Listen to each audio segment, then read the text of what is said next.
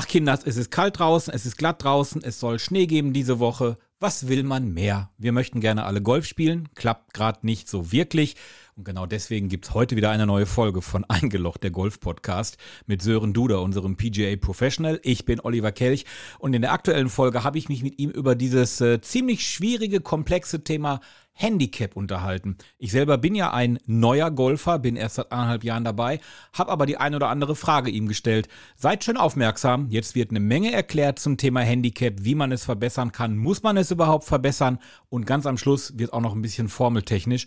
Genießt einfach mal die nächsten 13,5 Minuten. Hier ist Eingelocht, der Golf-Podcast. Eingelocht. Der Golf-Podcast mit PGA-Golflehrer Sören Duda. Mitte Januar eingelocht der Golf-Podcast mit Sören Duda und Olli Kelch. Hallo Sören. Hallo Olli.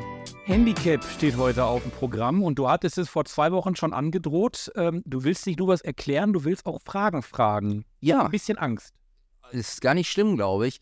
Ähm, du hattest ja unsere Hörer gefragt, was sie sich für das nächste Jahr wünschen oder was das Ziel ist, glaube ich, ähm, für das kommende Jahr, also für dieses Jahr 2024.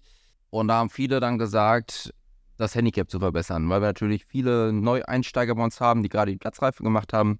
Ähm, war das Ziel, glaube ich, oder war die Antwort häufig, vom Handicap 54 runterkommen, ja. von der Platzreife runterzukommen ähm, und sich das Handicap zu verbessern. Erstmal vielleicht für die, die äh, ja noch gar nicht so wissen, was ist denn überhaupt dieses Handicap oder dieses Handicap-Index, so heißt es ja dann jetzt auch. Weißt du es?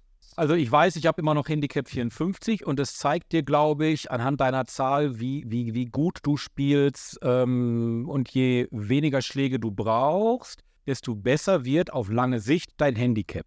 Oder du kannst dich dann damit vergleichen mit anderen Golfern und das ist das Schöne, glaube ich, beim Golf. Man kann Frauen und Männer zusammen in einen Topf schmeißen, weil das immer gut zusammenpasst. Also sowieso, aber beim Golf auch. Also vollkommen richtig erklärt, ja. Also wir ähm, haben ein Handicap. Olli ist jetzt PGA Professional. On fire. also du, wir haben ein Handicap, um einfach, ähm, ich sag mal, die Spielstärke darzustellen im Vergleich dann zu den anderen Spielern. Und ähm, dann ist natürlich verständlich, dass dann viele dann auch sagen, sie möchten ihr Handicap einfach verbessern. Und klar, wenn man gerade anfängt mit der Platzreife, möchte man natürlich auch von dem Handicap 54 runter.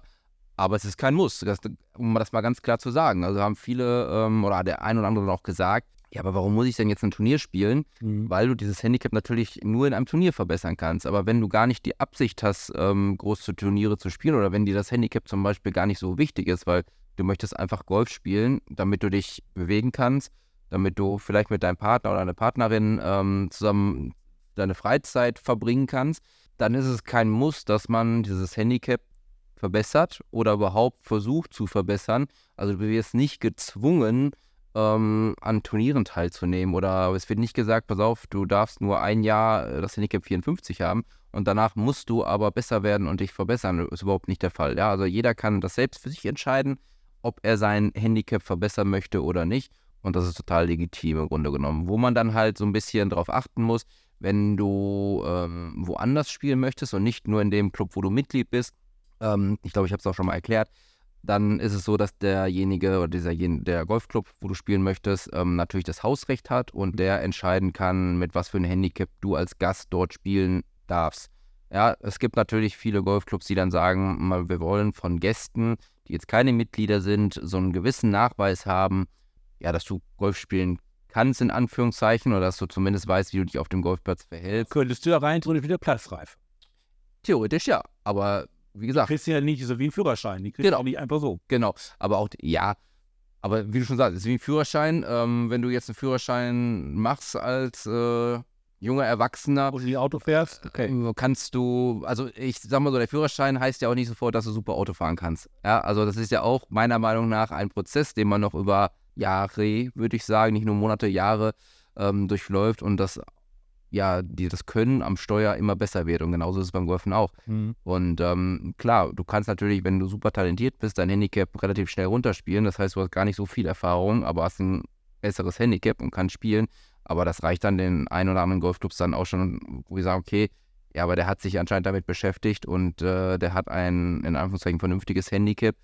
Der darf ruhig bei uns dann spielen. Also um das mal so zu nennen, sind häufig die Grenzen Handicap 45 oder 36, die dann genannt werden, die man haben sollte, um dann als, als Gast äh, woanders spielen zu können. So Pi mal Daumen, wenn ich jetzt, also ich bin immer noch 54, also ich bin so ein Mittelding von Mensch. Also ich möchte zum einen auf dem Golfplatz, um mich zu bewegen. Es macht mir Spaß, es entspannt mich, es, es steigert auch manchmal so ein bisschen mein, mein, mein, mein Wutlevel, wenn es nicht klappt.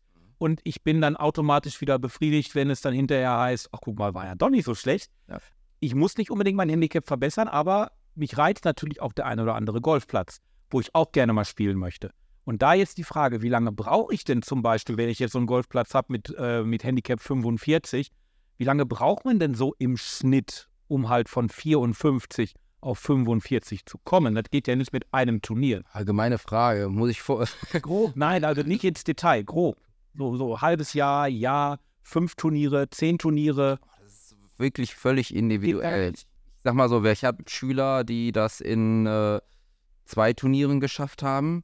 Ich habe aber auch Schüler, die, äh, ja, ich sag mal, da nach einem Jahr noch versuchen, äh, das zu machen.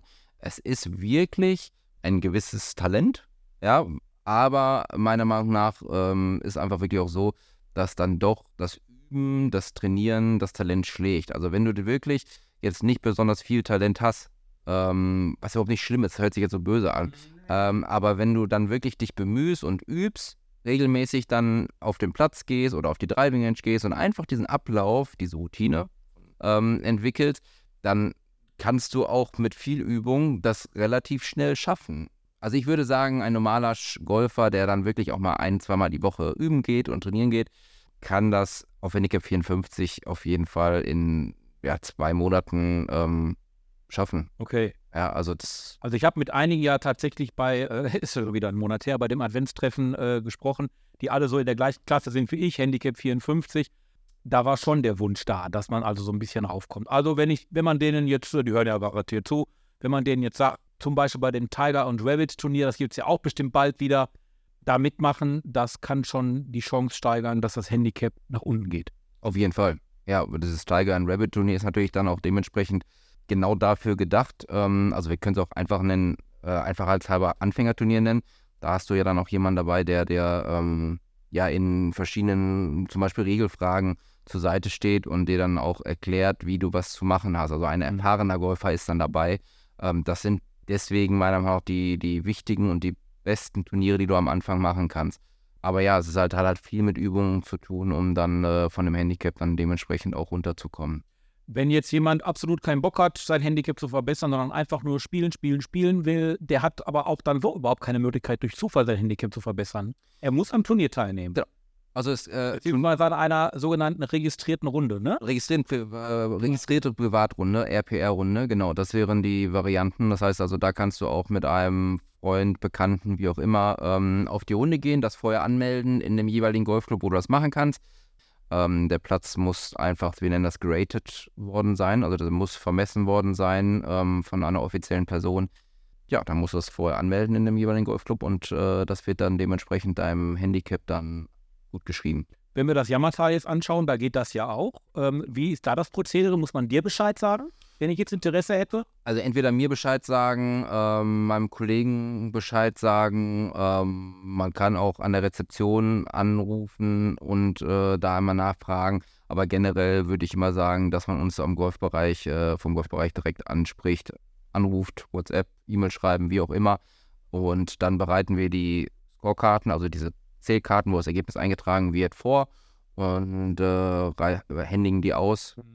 Der Spieler, die Spielerin gibt uns die dann unterschrieben danach zurück und dann tragen wir das ein. Es muss aber diese Scorekarte sein. Es geht also nicht irgendwie über eine App. Ähm, das ist eine gute Frage. Es wird immer moderner, aber äh, bei uns ist es tatsächlich noch so, dass wir ähm, Scorekarten, also wirklich Papierformen ausdrucken und dementsprechend dann die auch zurückbekommen müssen. Wichtig halt, unterschrieben und wir müssen die auch zurückbekommen. Weil auch eine, wenn die Runde nicht so gut war, also wenn man sich nicht verbessert hätte, müssen wir das Ergebnis natürlich trotzdem eintragen, weil du hast ja eine Runde angemeldet, die beendet werden muss.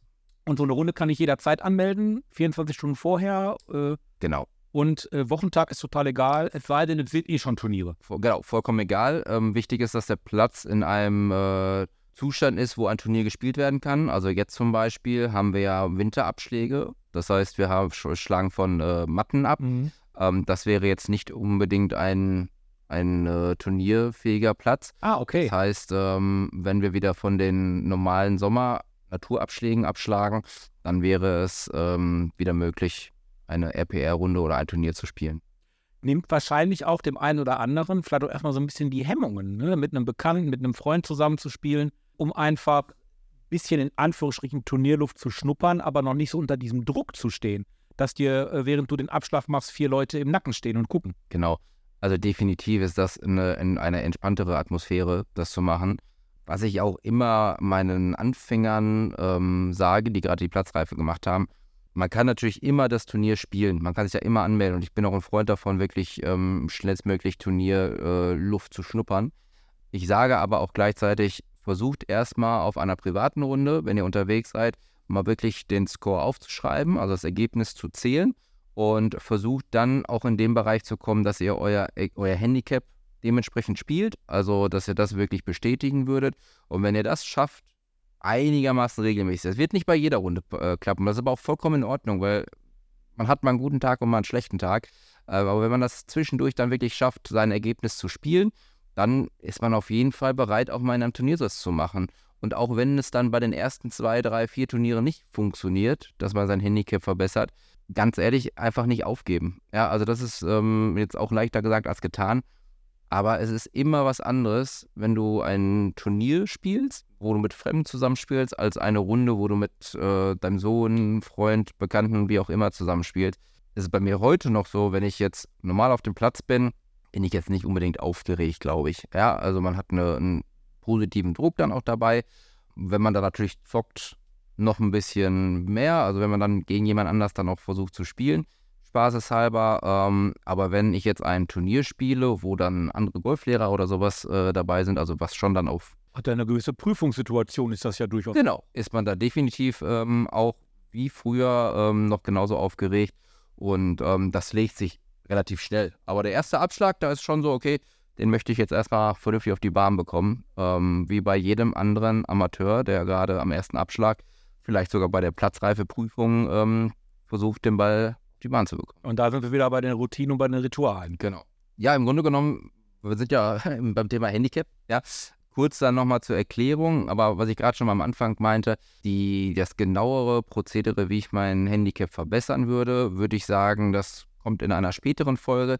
Das geht dann schon so ein bisschen ins Detail, weil ja, das Handicap-System ist jetzt nicht unbedingt so mega einfach. Ähm, da geht es darum, dass man mit einer Formel ähm, sein Ergebnis berechnet oder sein Handicap berechnet. Also einfach ausgedrückt ist es im Grunde genommen erstmal so, dass wir sagen, wir ähm, müssen Turniere spielen und das Handicap berechnet sich, einfach als halber gesagt, aus den letzten 20 Turnieren und von diesen letzten 20 Turnieren wird, äh, werden die besten acht Turniere genommen. Ja, die schlechteren Turniere fallen direkt raus, weil wir wollen weder, dass ähm, das Handicap dementsprechend beeinflusst wird durch schlechte Runden, also durch extrem schlechte Runden, weil man wirklich einen ganz schlechten Tag hat, aber genau die andere Richtung ähm, soll auch vermieden werden, dass wir durch äh, mal positive Ausreißer nicht unbedingt das Handicap dann so manipulieren, dass wir auf einmal ein super Handicap haben, weil wir eine super Runde gespielt haben. Deswegen ähm, wird das ein, durch ein durchschnittliches Ergebnis aus den besten acht Turnieren ähm, errechnet. Das, wie gesagt, vor, ähm, kommt durch eine, eine Formel. Da ist ein Einfluss zum Beispiel, wie schwer ist der Platz eingestuft worden. Ja, das kommt in diese Formel rein. Wie viele Schläge habe ich natürlich gemacht auf der Runde? Ähm, das sind alles so ein bisschen Einflussfaktoren, die dann in diese Formel eingerechnet wird. Ja, das ist ein Thema, was ich dann äh, oder was wir dann nochmal bei einem anderen, bei einer anderen Folge, glaube ich, genauer berechnen, Ja. weil das ist eher so ein Thema, ja, wo du schon Golf spielen musst, um das dann auch wirklich nochmal so ein bisschen zu verstehen. Das könnte dann sein, dass da der eine oder andere, der noch kein Golf spielt, ja, ein bisschen verwirrt ist. Dann machen wir das. Ja. Dann machen wir das in einer der nächsten Folgen, weil ich habe da auch tatsächlich so zwei, drei Fragen zu. Genau. Ich habe nämlich auch gesehen, Handicap gibt es mit Komma am Ende und äh, kann man sich verschlechtern und so weiter. Ja. Also da habe ich einen Fragenzettel. Das kriegen wir auf jeden Fall hin. Vielleicht laden wir uns da auch mal einen noch dazu ein, äh, der da bei uns im Jammertal mehr oder weniger so ein bisschen der, der Regelexperte ist. Sehr gerne. Ähm, dann kann er uns mal Frage und Antwort stehen. Sehr gerne. Den nehmen wir in die Mangel. Genau. Hat er Angst. Sören, danke dir. Bis zum nächsten Mal. Danke, bis zum nächsten Mal. Ja. Das war der Golf-Podcast mit PGA-Golflehrer Sören Duda. Du interessierst dich fürs Golfen? Egal ob Schnupperkurs, Einzelunterricht oder Platzreifekurs. www.sdgolf.de